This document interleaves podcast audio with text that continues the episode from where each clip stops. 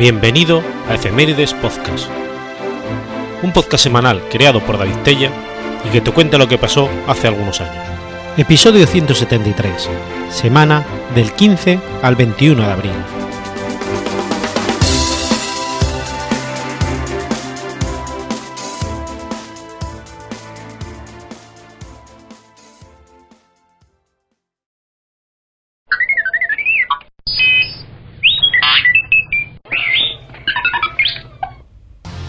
15 de abril de 1786. Nace John Franklin. Sir John Franklin fue un capitán de la Royal Navy y explorador del Ártico británico. Él y todos los miembros de su expedición murieron en el Ártico canadiense mientras pretendían encontrar el paso del noreste. El destino corrido por esta expedición fue un misterio sin resolver hasta 12 años después de su desaparición.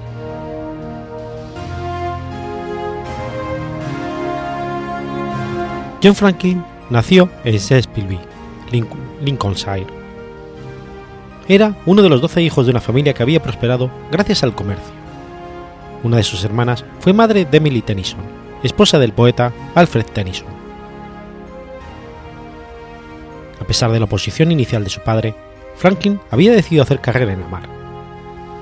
Finalmente, su padre cedió y le permitió que realizara un viaje de prueba en un barco mercante.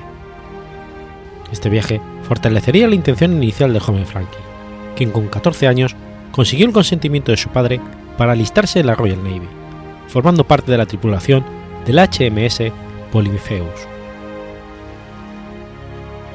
Franklin participó en 1801 en la primera batalla de Copenhague. A continuación, participó junto a su tío, el capitán Matthew Flinders, en una expedición que exploró la costa de Australia a bordo del barco HMS Investigator al regresar de esta expedición, volvió a las guerras napoleónicas, sirviendo en 1805 en la batalla de Trafalgar a bordo del HMS Bellerophon. En 1815 participó en la batalla de Nueva Orleans. El primer viaje de Franklin al Ártico fue en 1818, como teniente bajo las órdenes de John Ross, y estos territorios les fascinaron. Entre 1819 y el 22 durante una desastrosa expedición a pie por los territorios del noreste de Canadá, a lo largo del río Coppermine, Franklin perdió a 11 de los 20 miembros de la partida. La mayoría murieron de hambre, pero hubo al menos un asesinato y se sospechó de algún caso de canibalismo. Los supervivientes tuvieron que comer trozos de grasa quemada con líquenes e incluso llegaron a comerse sus propias botas de cuero. Esto hizo que Franklin se ganara el apodo de el hombre que se comió sus botas. A su regreso a Inglaterra en 1823, Franklin se casó con la poetisa Eleanor Porter. Esta murió de tuberculosis en 1825. Poco tiempo antes, su existencia y su mal estado de salud habían logrado convencer a su marido de que no se embarcara de nuevo en ninguna expedición ártica. Finalmente se realizó la expedición, esta vez mejor preparada y con más suministros, recorriendo aguas bajo el río Mackenzie para explorar el mar de Betanford. 1828, el rey Jorge IV le nombró caballero y ese mismo año se casó con Jean Griffin, una vezada viajera que se mostró indomable durante su vida en común. Franklin fue nombrado gobernador de Tasmania en 1836, pero fue retirado del cargo en 1843, en parte por sus intentos por reformar la colonia penal allí emplazada. Franklin seguía asesinado por encontrar el paso del noreste consiguió del almirantazgo británico la financiación necesaria para la expedición, partiendo en mayo de 1845 con 128 hombres y dos barcos, el HMS Erebus y el, HSM Terror. Nunca regresarían. La desaparición de la expedición de Franklin motivó una actividad frenética en el Ártico. Lady Franklin costeó varias partidas de búsqueda, mientras que otras se desplazaron al Ártico simplemente porque la búsqueda de Franklin había cautivado la imaginación popular. La situación llegó al punto de que había 10 barcos británicos y dos estadounidenses dirigiéndose al Ártico. Sin embargo, el resultado no fue positivo. Se, se, perdieron muchas más vidas en la búsqueda de Franklin que las que supuestamente se iban a salvar, ya que aunque su objetivo público era encontrar a Franklin, muchas de estas expediciones buscaban en realidad el Polo Norte. Las voladas que se contaban el destino de Franklin se volvieron bastante populares.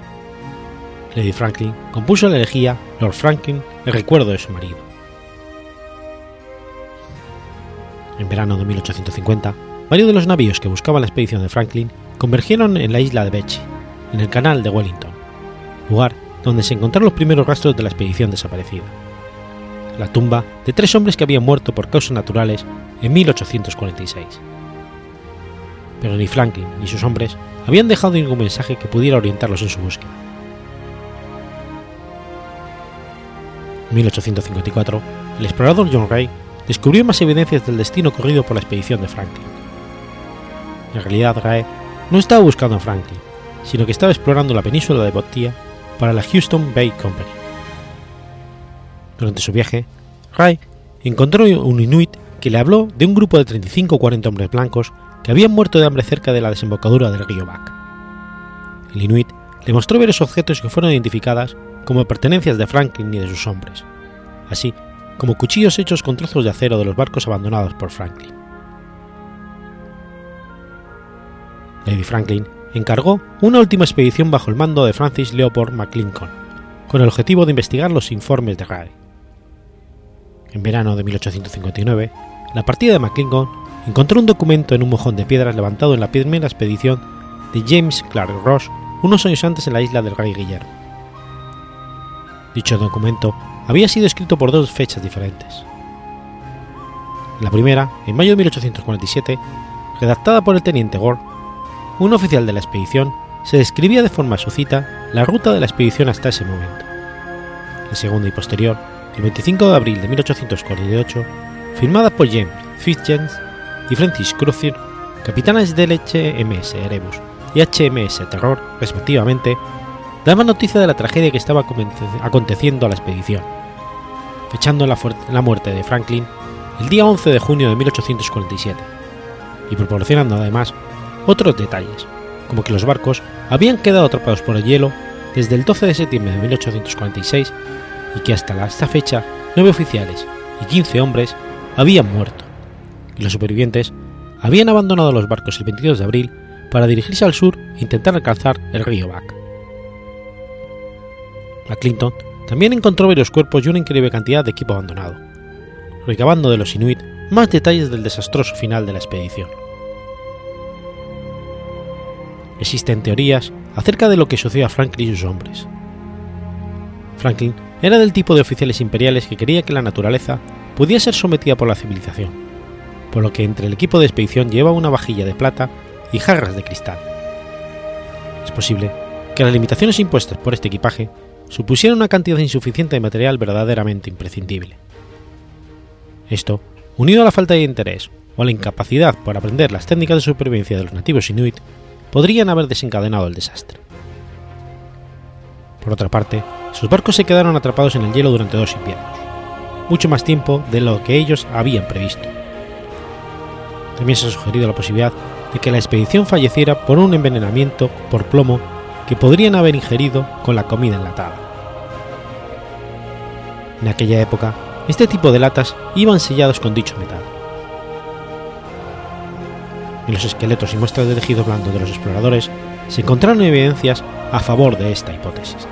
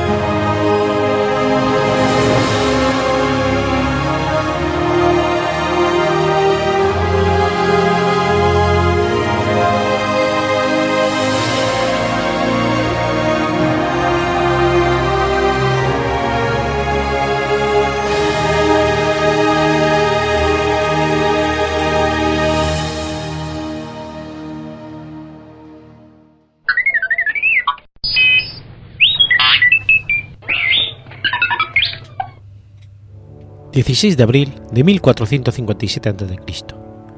Sucede la batalla de Megido.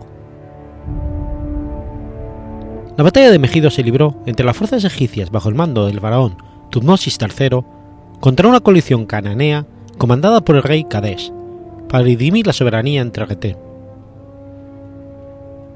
Terminó con una victoria egipcia que obligó a los cananeos a retirarse a la ciudad de Megido, donde posteriormente fueron asediados y vencidos. Con el restablecimiento de la dominación egipcia en Canaán, Tumosis III comenzó un reinado en el que el imperio egipcio alcanzó su época de mayor expansión.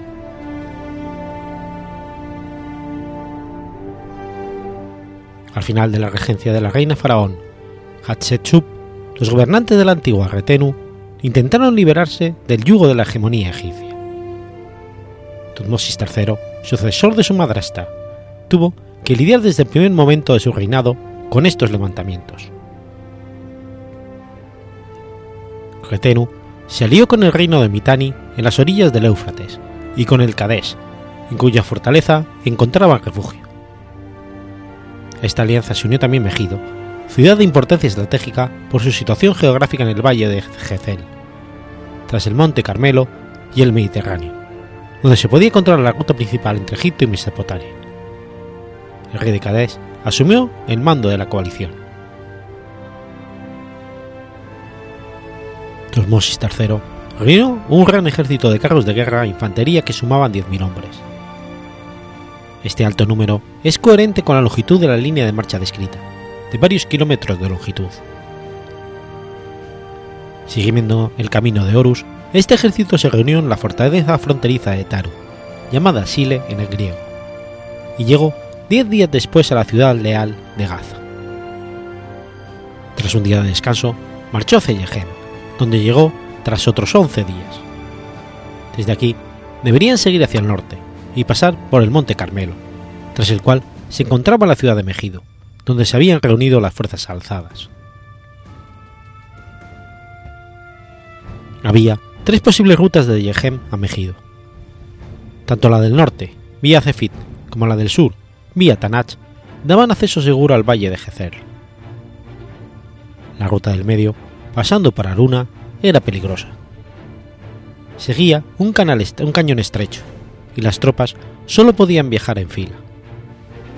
Si el enemigo esperaba al final del cañón, los egipcios podrían ser fácilmente divididos y atacados. Contra la opinión de los líderes de su ejército de tomar cualquiera de los caminos más seguros, Tumosis III decidió marchar por el camino más estrecho, pero más corto hacia Megido. El propio Tutmosis III condujo a sus hombres hacia Aruna. La ciudad estaba débilmente protegida.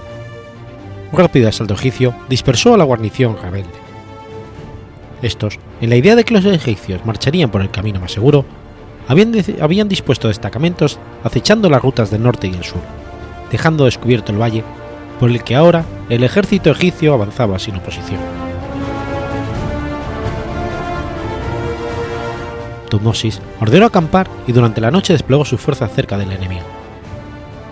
La mañana siguiente atacó. Los rebeldes estaban en las alturas junto a la fortaleza. La línea egipcia se dispuso en una formación cóncava que amenazaba los dos flancos rebeldes, con Tutmosis en el centro dirigiendo el ataque. La disposición de los egipcios, junto con su número y la sorpresa del ataque, deshicieron la formación de los rebeldes, que hubieron de retirarse a la ciudad, cerrando las puertas tras ellos. Las fuerzas rebeldes dispersas, incluyendo a los reyes de Megido y Cadés, consiguieron reorganizarse dentro de la ciudad y ayudaron a los que habían quedado fuera a subir la muralla. Los egipcios, entretenidos saqueando el campamento rebelde, perdieron la oportunidad de una rápida conquista, viéndose obligados a sitiar Megido durante siete meses, tras los cuales la ciudad fue rendida, aunque el rey Kadesh escapó. El botín conseguido por los egipcios quedó anotado en Karnak. 340 prisioneros vivos y 83 manos, 2.041 yeguas, 191 potros, 6 sementales, un carro trabajado en oro, su vara de oro, de este vil enemigo. un hermoso carro trabajado en oro del príncipe de Mejido, 892 carros de su miserable ejército, en total 924 carros, una hermosa armadura de bronce perteneciente al príncipe de Mejido, 200 armaduras de su vil ejército, 502 arcos, 7 varas de madera del enemigo, trabajadas en plata. Además, 1.929 cabezas de ganado grandes, 2.000 de ganado pequeño y 20.500 ovejas. Posteriormente en Genoa, Luges y Jerequeru y otras ciudades rendidas en esa misma campaña, se tomaría más botín, incluyendo rehenes y esclavos. Siguiendo la costumbre de la época, Tutmosis III tomó como rehenes a los hijos de cada uno de los reyes derrotados. Después de ser educados en la corte egipcia, fueron devueltos a sus lugares de origen, donde gobernaron con el consentimiento de Egipto. La victoria de Megido fue solo el comienzo de la pacificación de Canaán y Siria. A esta batalla seguiría una serie de campañas, con periodicidad casi anual, que supondría la expansión del poder de Egipto hasta el norte de Mesopotamia.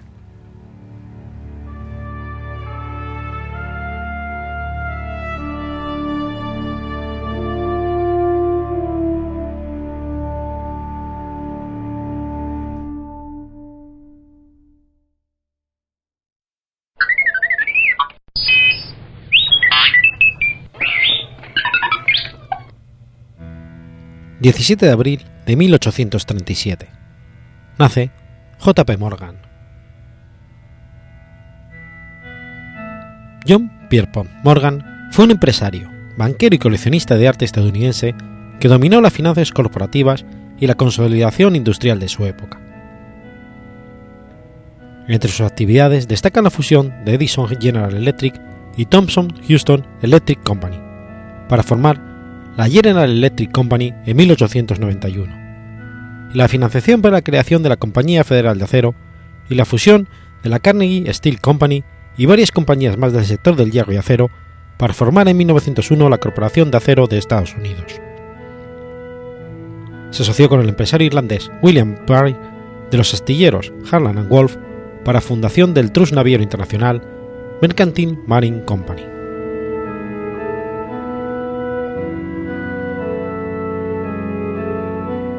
Morgan empezó trabajando en 1857 en la empresa de su padre, Eunice S. Morgan, en la sucursal de Londres, y emigró a la ciudad de Nueva York un año después. Allí trabajó en la firma Duncan, Sherman Company, los representantes en América de George Peabody Company. De 1860 al 64 trabajó como agente en Nueva York para la firma de su padre como J. Pierpont Morgan Company entre el 64 y el 71, fue miembro de la Dudley Morgan, que en 1871 salió con la Drexel of Philadelphia para firmar la firma neoyorquina Drexel Morgan Company.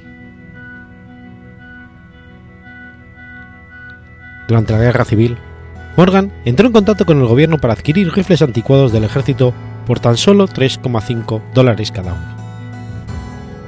El socio de Morgan los arregló para revenderlos posteriormente por 22 dólares el ejército se enteró de que estaba recomprando sus propias armas, pero lo que se llegó a denominar escándalo resultó ser más bien un caso de ineficiencia gubernamental que un acto fraudulento de Morgan.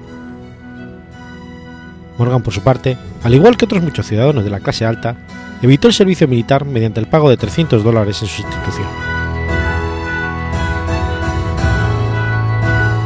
Tras la muerte de Tony Dressel en 1895, la compañía pasó a llamarse JP Morgan. Para el año 1900 era una de las entidades bancarias más importantes del mundo, llevando a cabo grandes negocios, especialmente fusiones y adquisiciones. Morgan tuvo muchos socios a lo largo de los años, pero se mantuvo siempre al mando. El ascenso al poder de Morgan estuvo acompañado por dramáticas batallas financieras, le quitó el control de los ferrocarriles Albany a Jay Gould y Jim Fix en 1869. Dirigió el lobby que rompió los privilegios para las finanzas gubernamentales de Jay Koch y pronto se vio involucrado en desarrollar y financiar un imperio ferroviario a través de operaciones mercantiles en todas las partes de los Estados Unidos. Amasó grandes sumas de dinero en Europa, pero en lugar de limitarse a reinvertir los fondos, ayudó a los ferrocarriles a reorganizarse y lograr un mayor rendimiento. Luchó contra los especuladores, interesados en meras ganancias a corto plazo, y creó una nueva visión de un sistema integrado del transporte. En 1885 reorganizó el ferrocarril de Nueva York, la costa occidental y Buffalo, arrendándoselo después a la Nueva York Central. En el 86 reorganizó la compañía Philadelphia a Reading y en el 88 el Chesapeake a Ohio.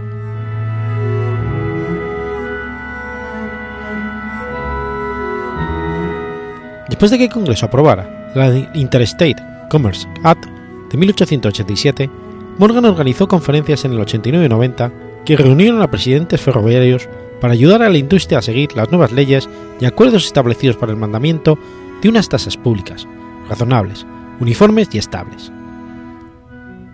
Las conferencias fueron las primeras de su clase y crean una comunidad con un interés común entre las compañías del sector, preparando el terreno para las grandes fusiones de principios del siglo XX. Morgan se especializó en comprar empresas con problemas y reorganizar sus estructuras de negocio y su gestión para volver a hacerlas rentables. Su reputación como banquero y financiero era ya tan alta que le ayudaba a atraer el interés de los inversores en los negocios que compraba.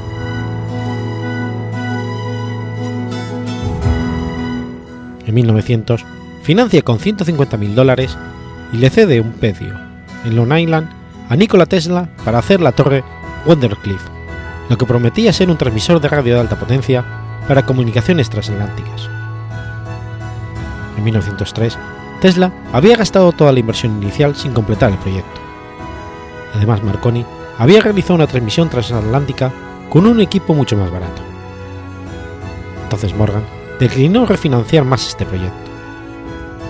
Tesla intentó generar mayor interés en la torre de Waterfly, revelando la capacidad de transmitir electricidad de forma inalámbrica. Pero con la pérdida de los fondos de Morgan y la situación de Wall Street de 1903, su proyecto nunca fue completado.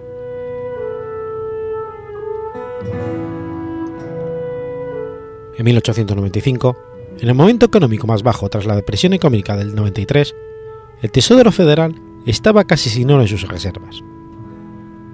El presidente, Grover Cleveland, llegó a un acuerdo con Morgan para crear un sindicato privado en Wall Street para prever al Tesoro de los Estados Unidos con 65 millones de dólares en oro, la mitad procedente de Europa, para emitir deuda del Tesoro que permitiese recuperar las arcas del Tesoro hasta un superávit del 100 millones.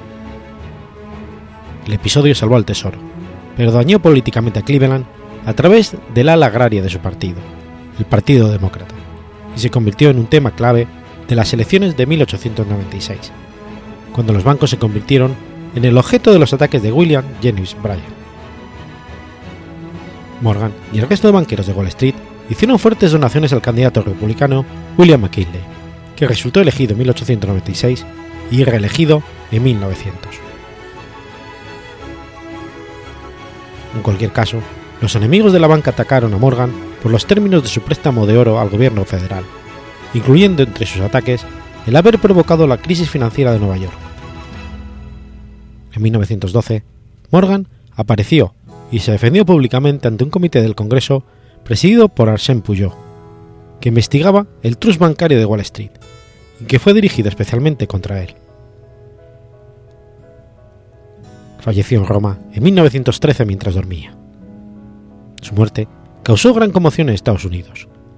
Wall Street se cerró un día por duelo, algo poco, poco común, ya que ese suceso solo pasaba por el fallecimiento de un presidente.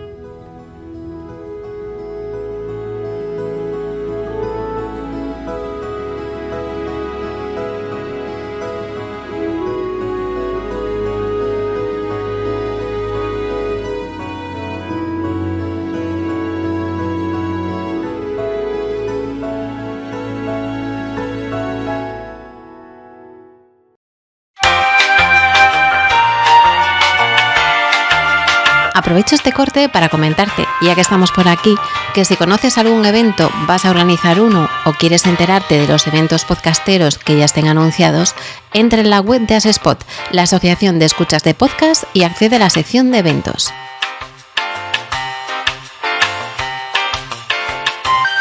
Si conoces alguno que se va a celebrar y no está allí, tienes una opción para enviar la información para incluirlo. Y si quieres estar informado de estos futuros eventos, puedes exportarlos y añadirlos a tu calendario. Recuerda asespot.org barra eventos y ahora seguimos con la programación habitual.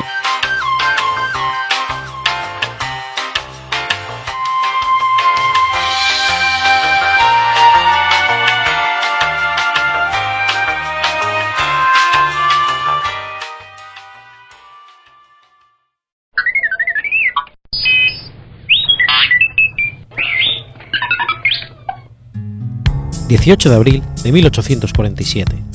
Sucede la Batalla de Cerro Gordo.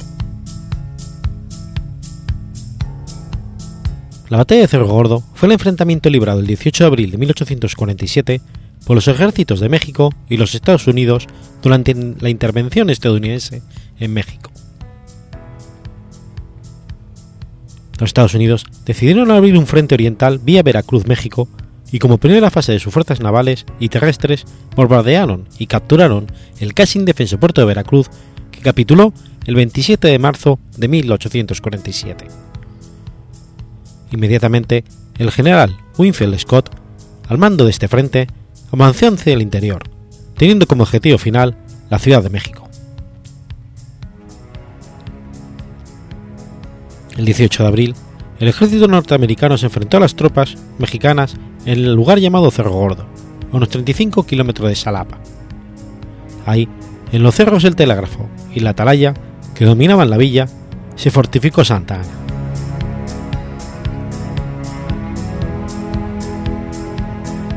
El teniente coronel de ingenieros Manuel Robles fue encargado por el general Valentín Canalizo de hacer un reconocimiento en Cerro Gordo y manifestó que las, las encontraba ventajosas para molestar al ejército invasor mediante guerrillas a su tránsito para Salapa, pero no como el punto más viable para comprometer la totalidad del ejército.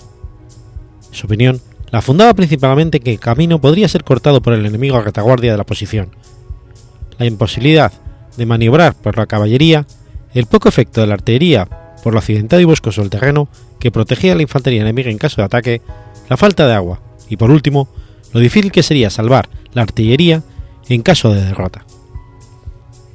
En su lugar, recomendó que donde debía presentarse la batalla era en Corral Falso, posición favorable a maniobras de la numéricamente superior caballería mexicana, además de que Scott sería incapaz de esconder los movimientos de su tropa, que podrían ser atacadas fácilmente con la artillería de largo alcance. A pesar de estas opiniones, que lamentablemente podrían ser ciertas, el general Canalizo, por orden expresa del general Santa Ana, dispuso que el teniente coronel Robles comenzase la fortificación de Cerro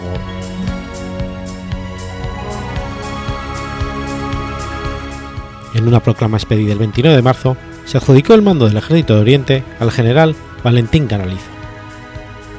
El Ejército de Oriente estaba compuesto por la división del mismo nombre al que se le había incorporado la Brigada de Rangel, la división formada por los restos del Ejército del Norte, la Brigada Pinzón, Guardias Nacionales de Cotapepeque y Salapa, el grueso de la caballería más tarde constituyó la División Especial de Canalizo, y el último, la Brigada Arteaga, compuesto esta última de los batallones activos de la Guardia Nacional de Puebla, con un total de mil hombres. Con estos cuerpos, excepto la mencionada Brigada Arteaga, que no llegó sino en los momentos finales de la batalla del 18 de abril, no tomando parte ya en ella, estableció Santa Ana su campamento en Cerro Gordo. Desde el 11 de abril, una avanzada estadounidense comandada por Twins persiguió una tropa de lanceros mexicanos y pronto se dieron cuenta de que el, ejército mexicano estaba ocupando las colinas cercanas. Twix esperaba la llegada de refuerzos dirigidos por el general de división Robert Patterson, que marcharía al día siguiente. Aunque Patterson era de un rango inferior, estaba enfermo, por lo que permitió a Twins que planeara el mismo el ataque.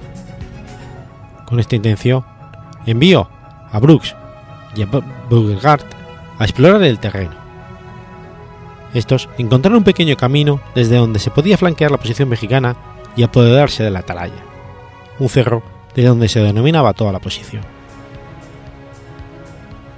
Beauregard informó sus hallazgos a Twix. A pesar de esta información, Twix decidió preparar un ataque frontal contra las tres baterías mexicanas en los acantilados, utilizando la brigada del general Pilo. Preocupado por las altas bajas que provocaría esa medida y el hecho de que el grueso del ejército no había llegado, Beauregard expresó sus opiniones a Patterson. Como resultado de su conversación, Patterson asumió de nuevo el mando en la noche del 13 de abril y ordenó posponer el asalto del día siguiente.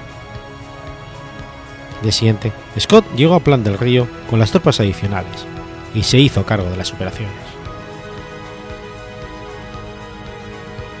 Tras evaluar la situación, Scott decidió enviar al grueso del ejército alrededor del flanco, mexicano, mientras dirigía un ataque en contra de las alturas.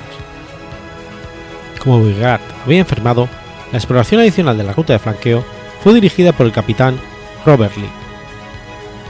Conformando la viabilidad de utilizar el camino, Lee exploró más lejos y casi fue capturado.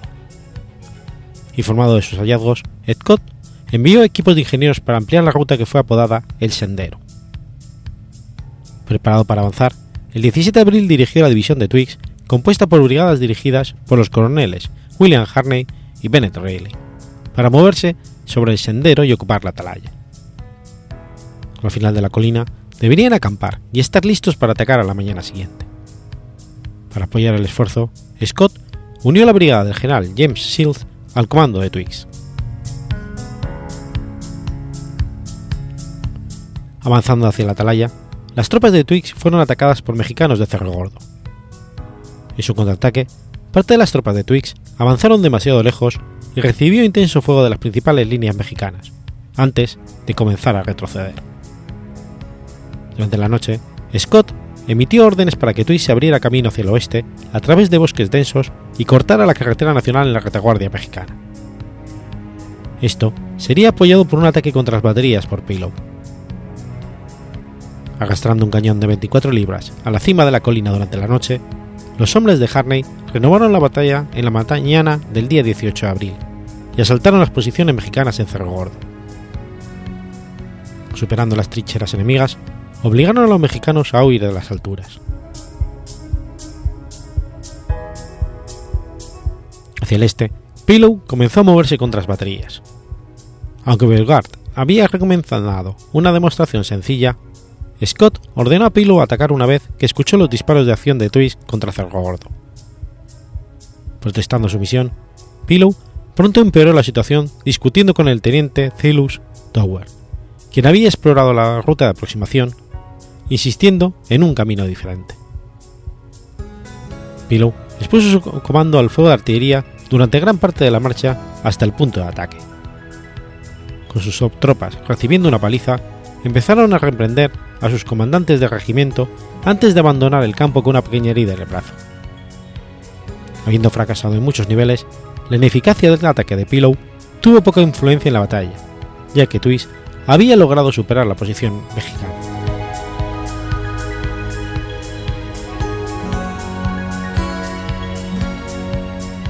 Distraído por la batalla en Cerro Gordo, Twist solo envió a la brigada Shields para cortar la carretera nacional al oeste, mientras que los hombres de Rayleigh se movían alrededor del lado oeste del Cerro Gordo.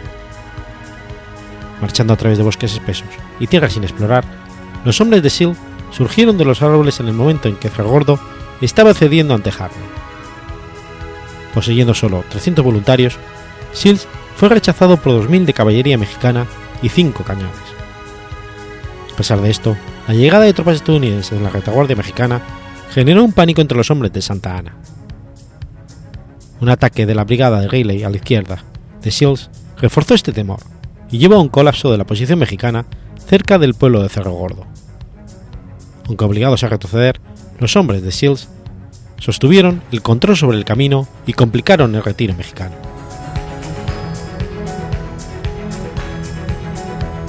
Finalmente la batalla de Cerro Gordo fue ganada por los estadounidenses, quienes escalaron los cerros y lograron rodear el flanco izquierdo de los mexicanos, los que a su vez se retiraron en total desorden por el camino a Jalapa.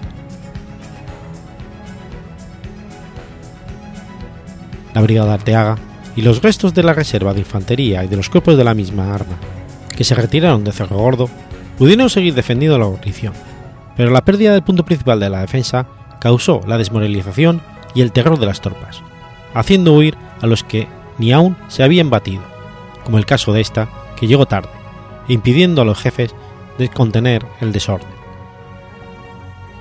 Por el camino de Jalapa se retiraron la división de caballería de Canalizo y la referida brigada, desorganizada y disuelta, siendo perseguida posteriormente por destacamentos de las divisiones de Twist y la brigada de Shields, fracciones de regimiento de Nueva York, tercero y cuarto de Illinois, causándole más o menos destrozo. Vista la incapacidad del ejército mexicano para detener a los invasores, el gobierno del general Anaya autorizó la formación de guerrillas, cuya misión era hostilizar al enemigo, en especial en el camino de Veracruz a Puebla. Se integraron el diezmado ejército de Oriente y de rancheros de la región. No obstante, estas guerrillas lograron interrumpir el avance y ocasionaron pérdidas a los norteamericanos de cientos de hombres, además de medios de transporte, carros, mulas y convoys con ropa y víveres.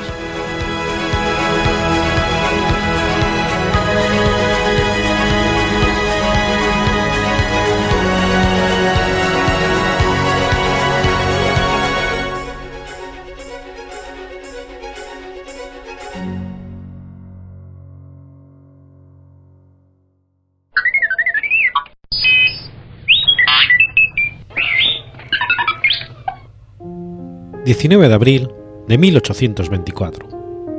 Muere Lord Byron. George Gordon Byron, sexto barón de Byron, conocido como Lord Byron, fue un poeta del movimiento romanticismo británico, considerado por algunos uno de los mayores poetas de la lengua inglesa y antecedente de la figura del poeta maldito. Debido a su talento poético, su personalidad, su atractivo físico y su vida de escándalos, fue una celebridad en su época.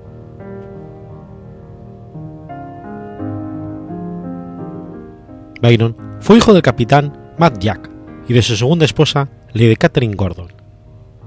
Su abuelo fue John Byron, vicealmirante británico que navegó por todo el mundo. Su padre falleció en 1791 cuando George tenía tres años. Así, a esa edad, y en compañía de su madre, en Aberdeen, George heredó a su, de su progenitor poco más que deudas y los gastos de su funeral. George nació con una pequeña deformidad en el pie derecho. Era patiendido, lo que significaba que tenía los dedos del pie hacia adentro. Byron tuvo que soportar muchas burlas y rechazos debido a su deformidad. No obstante, con el tiempo aprendió a defenderse bajo la máxima de que cuando un miembro se debilita, siempre hay otro que lo compensa. Palabras a las que en su vida siempre haría honor. Además de la cojera, sufrió mucho con el frío, ya que sus huesos siempre fueron frágiles, algo que le causaba gran malestar.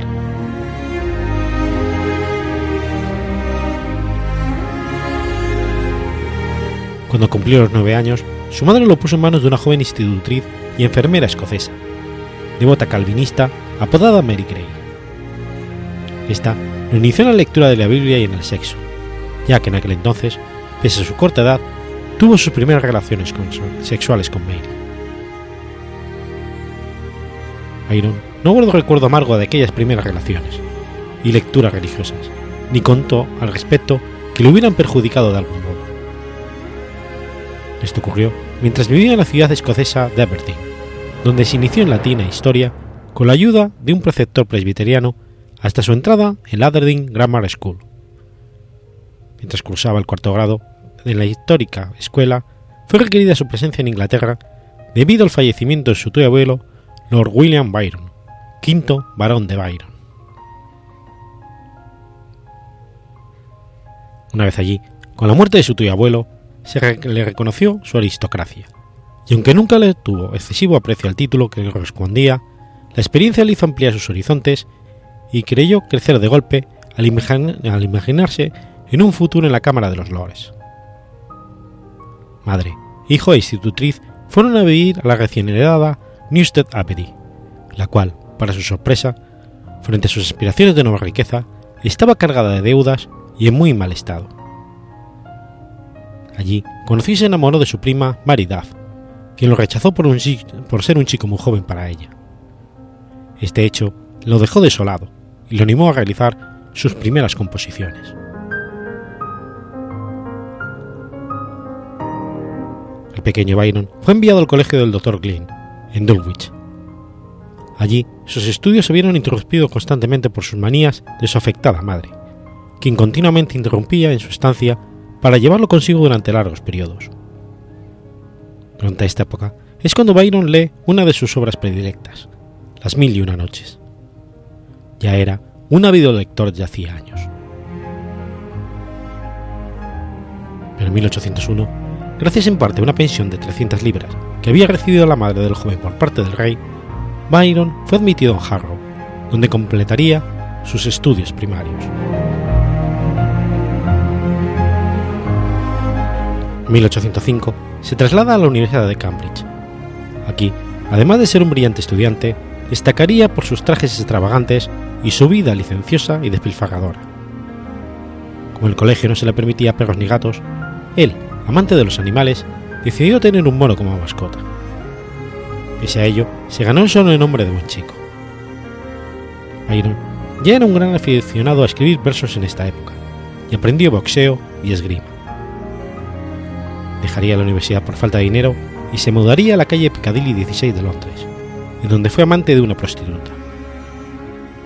Luego, ya sin dinero, volvería con su madre a Southwell y se dedicaría en cuerpo y alma a la poesía. Ese año publicó su primer libro de poesías titulado Composiciones fugaces. Sin embargo, el párroco de la zona no dejó que saliera a la venta y lo quemó porque en uno de los poemas salía mal parada una tal Mary.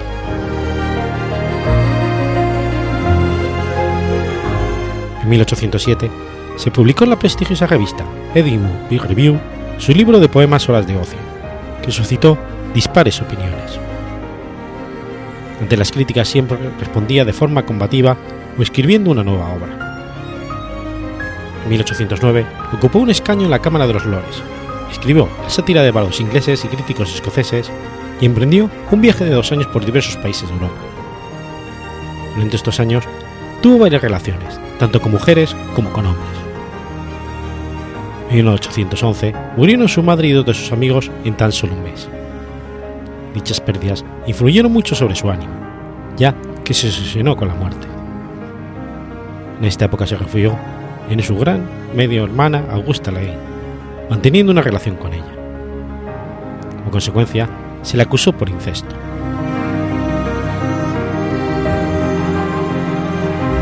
Publicación en 1812 de los dos primeros cantos de las peregrinaciones de Chile Harold, poemas que narran sus viajes por Europa, lo llevaron a la fama. Además, realizó otra serie de obras como El Gladiador, La novia de Abidos, El Corsario y Lara, estableciendo lo que se llama el héroe de Byron. Por esta época conoció al que sería su biógrafo Thomas Moore. También fue famosa su aventura con la aristócrata Lady Caroline Lamb. Byron fue poco querido por los demás componentes de la nobleza por sus continuos amoríos y críticas. Incluso fue insultado públicamente en la Cámara de los Lores, a causa de haber defendido el ludismo y a los católicos.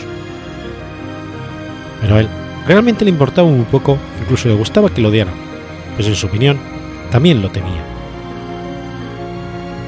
En 1815 se casa con Annabel Isabel Noel Byron, a quien le, dio en la noche, le dijo en la noche de bodas, te arrepentirás de haberte casado con el diablo. En su luna de miel, cuando pasaban por un pueblo, sonaron las campanas por un fallecido, a lo que Byron dijo, seguro que esas campanas tocan por nosotros, dando a entender el poco futuro de la relación al ser personalidades poco afines. Tras conocerse que Byron no le era fiel, Ana Isabela lo abandonó en 1816 tras dar a luz a la única hija legítima del poeta, Augusta Ada. Los rumores sobre sus relaciones incestuosas con media hermana Augusta, sus poemas antipatrióticos, su acusación de sodomía y las dudas sobre su cordura provocaron un ostracismo social. Amargado profundamente, Byron abandonó Inglaterra en 1816 y nunca volvió. se traslada a Suiza estuvo viviendo algún tiempo junto con Percy Shelley, Mary Shelley y su médico personal John William Polidori. En una tormentosa noche de verano de 1816 se reunieron los cuatro en la villa Diodati, alquilada por Byron, y decidieron escribir relatos de terror dignos de aquella noche lúgubre. Inspirados ambos en la personal de Byron, Mary Shelley escribió Frankenstein y Polidori su relato El vampiro. En su estancia suiza, Byron redactó El prisionero de Chillón, El himno de la belleza intelectual, El sueño y Estancias Augustas. Desde 1817 hasta 1822 estuvo viajando por Italia, recorriendo ciudades como Pisa, Génova y Roma, donde tuvo una aventura con Margarita Corni y vivió en el Palacio Nani Mocenigo.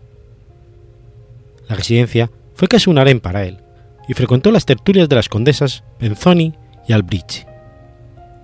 En 1821 participó en la revuelta de los carbonarios en Rávena y se enroló en los movimientos contra el Papa y contra Austria.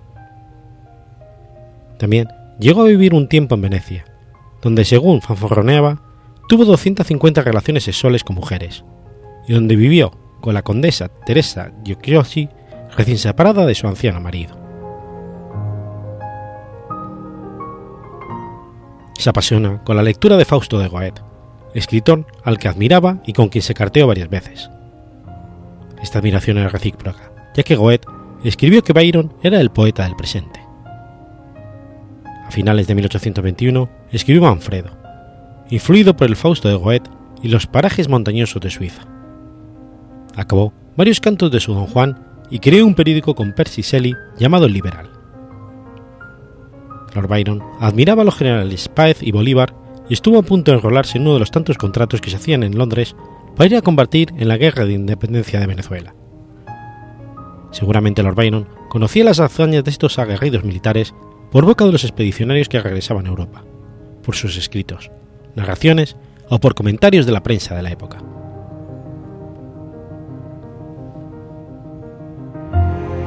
En 1922 murió su hija ilegítima Alegra, cuando apenas había cumplido cinco años, y a la que Byron tenía gran aprecio. Además, mientras hacía un viaje junto a su gran amigo Percy Shelley en Goleta, este último murió en un naufragio ocurrido el 8 de julio junto con su amigo, el capitán Williams. En septiembre se instaló en Génova, ya que quiso dedicarse a la política sin éxito. En marzo de 1823 lo designaron miembro del Comité de Londres para la Independencia de Grecia, y se marchó allí en 1824 desde Génova, en la goleta Hércules, para luchar por la independencia del país, entonces parte del Imperio Otomano. Allí escribió su última composición, a mis 36 años. Dio 4.000 libras y se le designó un regimiento. Contactó con los bandidos de Sulotías y fue recibido como un héroe por los griegos, quienes querían hacerlo comandante, y planeó un ataque junto con el príncipe Alejandro a Cordatos, pero se desanimó pronto al descubrir las rencillas por el poder de los distintos grupos griegos. El 10 de abril sufrió un ataque epiléptico y enfermó gravemente. Los médicos le prescribieron unas sangrías, las que él se negó. Días después, extenuado por la enfermedad y llamando a los asesinos, permitió a los médicos sacarle toda la sangre que deseara. El 16 de abril practicaron la primera sin buen resultado. Día siguiente realizaron otras dos. Murió el día 19 de abril en Misolín, sin haber cumplido su sueño de independencia griega. Testigos presenciales aseguraron que en total le habían extraído unos 2 litros de sangre aproximadamente. Su cuerpo fue trasladado por Edward Trelawney, también implicado en la causa griega, y enterrado en la iglesia de Santa María Magdalena de Yungnan, Nishansai, junto con su padre. La abadía de Westminster, en el llamado Rincón de los Poetas, solo se encuentra un monumento conmemorativo inaugurado en 1969, ya que en la época de la muerte de Byron no se permitió su enterramiento en la abadía por su dudosa moralidad. Abierto su ataúd en 1938, se comprobó el buen estado general del cuerpo primitivamente embalsamado y llevado originalmente a Inglaterra en una cuba de coñac, presentando únicamente las extremidades signos de descomposición. Su rostro, perfectamente conservado, congelando su semblante en una serena sonrisa, reflejaba de manera reconocible sus facciones plasmadas en docenas de cuadros y grabados, y su caballo mostraba un color grisáceo como única muestra del paso del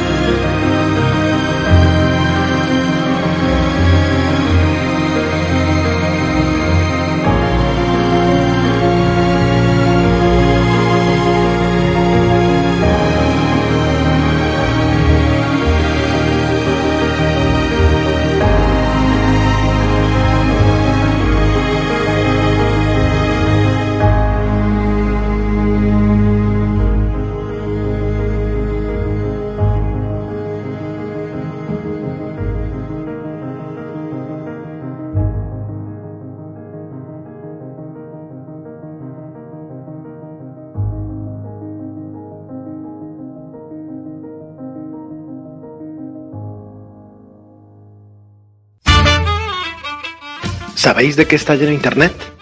No, de eso no, guarros. Internet está lleno de podcasts. Pero como las trufas en el bosque, a los podcasts hay que encontrarlos y a veces no es nada fácil. Para lo primero, contamos con cerdos con muy buen olfato. Para lo segundo, contamos con Agustín, Verdugo 789, que tiene muy buen oído y luego nos lo cuenta todo en su podcast sobre podcast. No soy un troll.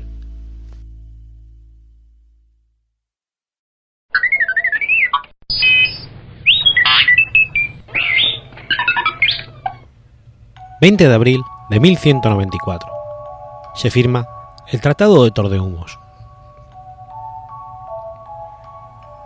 El Tratado de Tordehumos fue un tratado firmado el día 20 de abril de 1194 entre Alfonso IX de León y Alfonso VIII de Castilla, por mediación del legado papal Gregorio, cardenal titular de San Angelo y sobrino del Papa Celestino III, a fin de poner término a la guerra que los reinos de León y Castilla mantenían desde el año 1191, en, que fue acordada la Liga de Huesca por varios reinos cristianos peninsulares para hacer frente al reino de Castilla.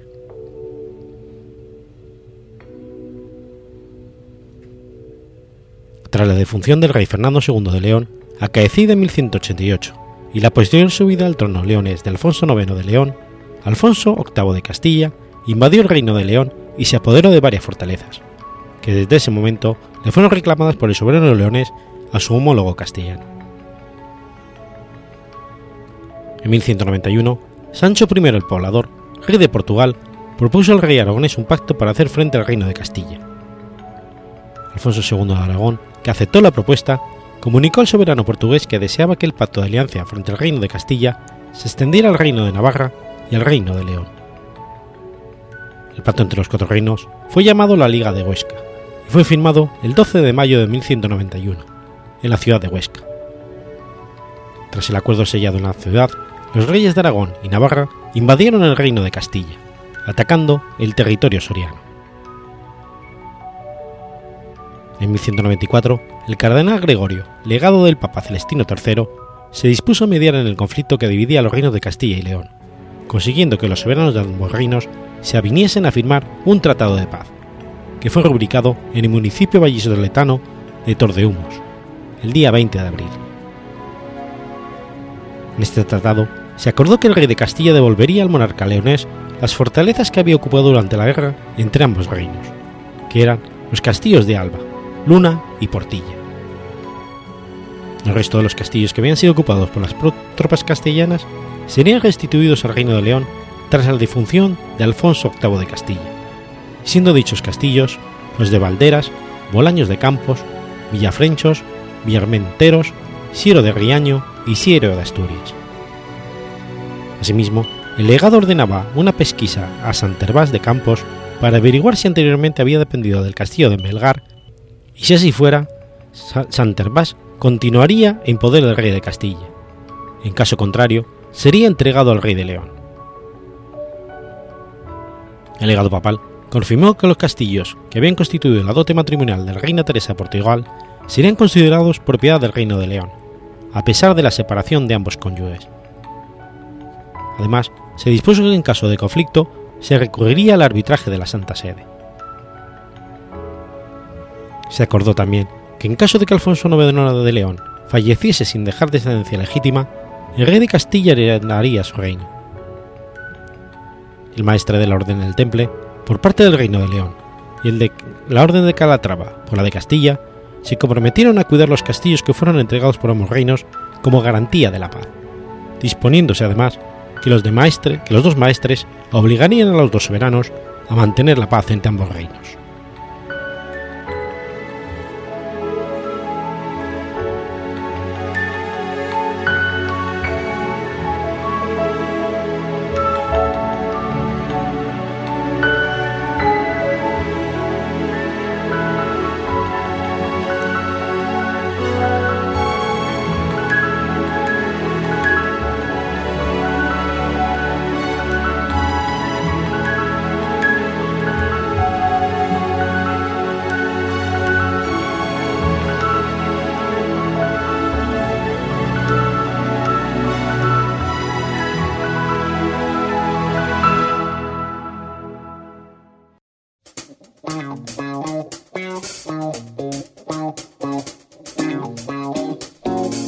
¿Conoces la Asociación de Escuchas de Podcasting?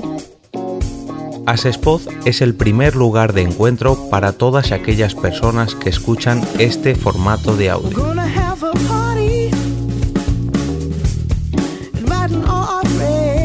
Compartimos, comentamos y escuchamos una gran cantidad de podcasts, pero seguro que no los conocemos todos. Nos falta este que estás escuchando ahora mismo.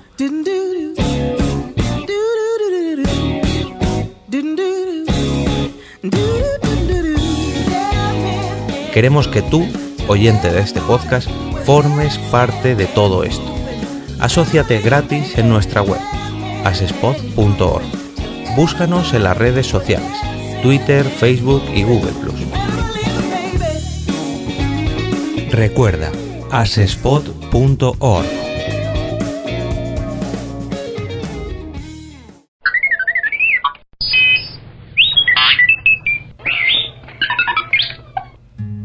21 de abril de 1824. Nace Anselmo Clavé. José Anselmo Clavé y Camps fue un poeta, político y compositor director de música español, fundador del movimiento coral en España e impulsor del movimiento asociativo.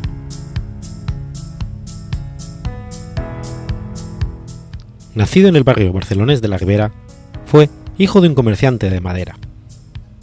De pequeño, Aprendió el oficio de tornero, pero lo dejó a causa de sus problemas en la vista. A partir de ese momento se dedicó, de forma autodidacta, a estudiar música y poesía. Mostró desde muy joven una afiliación política de izquierda republicana. Se relacionó con Narciso Monturiol y Abdón Terradas, colaborando en la creación de La Fraternidad, primer diario comunista en España. Entre 1840 y el 43 participó de forma activa en las revueltas urbanas que tuvieron lugar en la ciudad de Barcelona. Poco tiempo después del bombardeo de la ciudad condal por Espartero, fue arrestado y encarcelado en la fortaleza militar de la Ciudadela. Volvió a su actividad como músico por los cafés de Barcelona, entrando en contacto con la música de la época, comprobando que sus composiciones inspiradas, poéticas y refinadas tenían bastante aceptación al alejarse del talante de la música mayoritaria gracias a este talento, fue llamado para dirigir un grupo de músicos, la Aurora, que se dedicaba a tocar por cafés e interpretar serenatas. Debido a la dificultad de crear un repertorio adecuado para un grupo de músicos tan heterogéneo como la Aurora, Clavé optó por hacerlos cantar a todos, pero hacía falta conservar una textura polifónica. Así surgió la idea de crear una coral, la Fraternidad, la primera en España, de idéntico nombre a la del diario. Mediante esta coral, Clavé se propuso, de acuerdo con su ideología progresista y filantrópica, el objetivo de acercar la música y la cultura a una clase trabajadora a la cual, en aquella época, se le negaba el acceso a la misma. Clavé organizó en Barcelona unas sesiones de baile denominadas bailes fraternales, donde acudían personas de todas las clases sociales y bailaban juntas en una época donde las actividades colectivas estaban muy segregadas por clases. La música era interpretada por el grupo coral La Fraternidad. Imitándolos, empezaron a formarse en Barcelona y poblaciones vecinas grupos corales. En 1853, Clapé alquiló los jardines, de la, ninfa, situados en los Paseos de Gracia, para realizar espectáculos de manera regular. Estos conciertos encontraron dura oposición en las clases altas, impidiendo seguir esta actividad ni con las sesiones de baile. Pero su, éxito perduraba y se trasladó a la actividad al campo de Elíseos. Hasta 1856, esta actividad continuó y tuvo gran éxito, pero las tensiones sociopolíticas y la crisis del 55 fueron la causa de que Clavé fuera detenido o deportado a las Islas Baleares. En 1857 organizó unos espectáculos en los jardines Euterpe, esta vez sin depender de ninguna empresa externa que pudiera ser clausurado. La fraternidad pasaría a denominarse Sociedad Coral Euterpe. Estos espectáculos y bailes tuvieron gran éxito, llevándose a cabo diversos conciertos en diferentes sesiones a lo largo del día. Clavé decidió editar un programa de actividades llamado Eco de Euterpe, un boletín donde figuraban todos los acontecimientos relacionados, así como fragmentos literarios y noticias. En 1860 se fundó la Asociación Euterpe, una federación que agrupaba los coros y les proporcionaba asesoramiento y repertorio. En 1864 estrenó en Barcelona la cantata Gloria a España, que fue interpretada por 2.000 cantores y una orquesta de más de 300 profesores. Tiempo más tarde, en 1931, y con el advenimiento de la Segunda República, se solicitaría, mediante carta abierta al ministro de Instrucción Pública y Bellas Artes, que el Gloria a España fuese el nuevo himno español. En 1867, Clavé fue detenido de nuevo y deportado a Madrid. Pero pese a esto, las actividades de los jardines de Uterpe, de la Sociedad Coral Uterpe, los bailes, conciertos, actuaciones de las calles y en diferentes teatros continuaron. A partir del 68, a consecuencia de la Revolución de Septiembre, la Gloriosa, los colos de Clavé dejaron de ser herramienta básica para canalizar las inquietudes republicanas para ser dirigidas primero a través del Club de Federalistas con el Partido Republicano Democrático Federal y posteriormente por el Partido Republicano. En 1868 fue miembro de la Junta Revolucionaria y fundó un semanario titulado La Vanguardia, de corta duración. Al año siguiente fue vicepresidente del Pacto de Tortosa. En el 71 fue escogido diputado y nombrado presidente de la Diputación de Barcelona, y en el 73, con la Primera República, gobernador civil de la provincia de Castellón y delegado del gobierno en Tarragona. El golpe del general Pavía el 3 de enero de 1874 puso fin a la anarquía republicana y a todas las esperanzas democráticas depositadas en ella. Clavé volvió a Barcelona, donde murió, pocas semanas después, en febrero.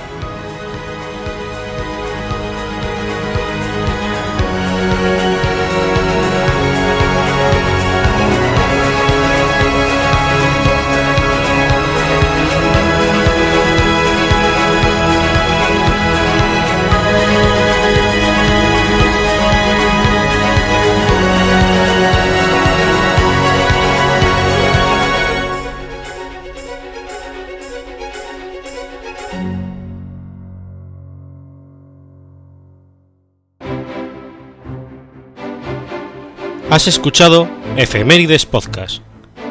Si quieres ponerte en contacto conmigo, puedes hacerlo por Twitter a la cuenta arroba efemeridespod o mi cuenta personal, arroba telladavid, o por correo electrónico a la dirección efemeridespod arroba gmail.com. También puedes visitar la página web efemeridespodcast.es. Y recuerda que puedes suscribirte por iTunes y por iBox, y tienes un episodio nuevo cada lunes.